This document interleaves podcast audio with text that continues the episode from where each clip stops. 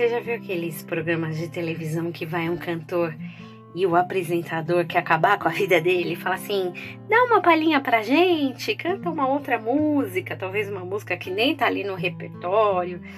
Tem um apresentador específico que faz muito isso, né? Chega algum cantor, ou pelo menos fazia no passado muito isso. Chegava lá o cantor e ele já pedia essa tal da palhinha. Tem gente que acaba passando vergonha, você já viu? Uma hora não sabe a letra, outra hora se confunde, outra hora tem uma voz ruim pra caramba. É, porque tem muitos deles que estão acostumados com playback, né? E a hora que começa a cantar, sem saber como que vai terminar, se vai ser bom ou não, o apresentador sempre fala: quem sabe faz ao vivo. Quem passa vergonha ao vivo é o próprio cantor. Eu não sou do mundo da música, mas imagino também que um pouquinho de treino não faz mal para ninguém, inclusive para quem é mais experiente. Quem sabe, faz ao vivo. E não foi a primeira vez que isso aconteceu no programa de domingo.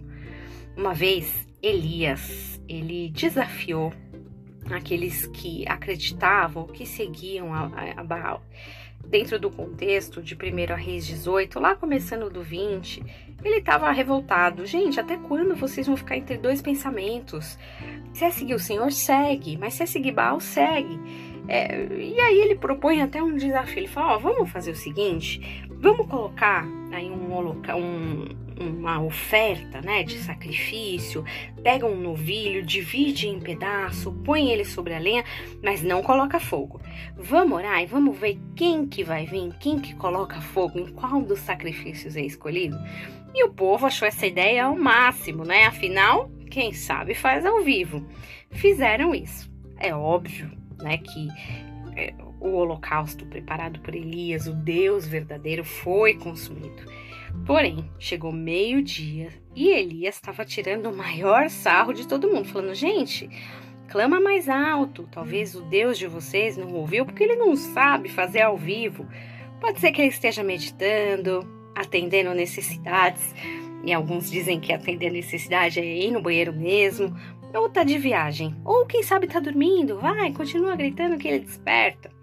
Essa história não é muito engraçada, é muito boa.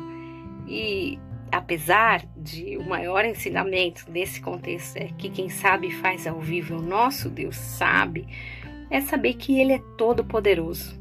Ele é poderoso, ele é único, ele é eficaz e não tem para ninguém. E ele faz ao vivo. Que você tenha um dia muito abençoado em nome de Jesus.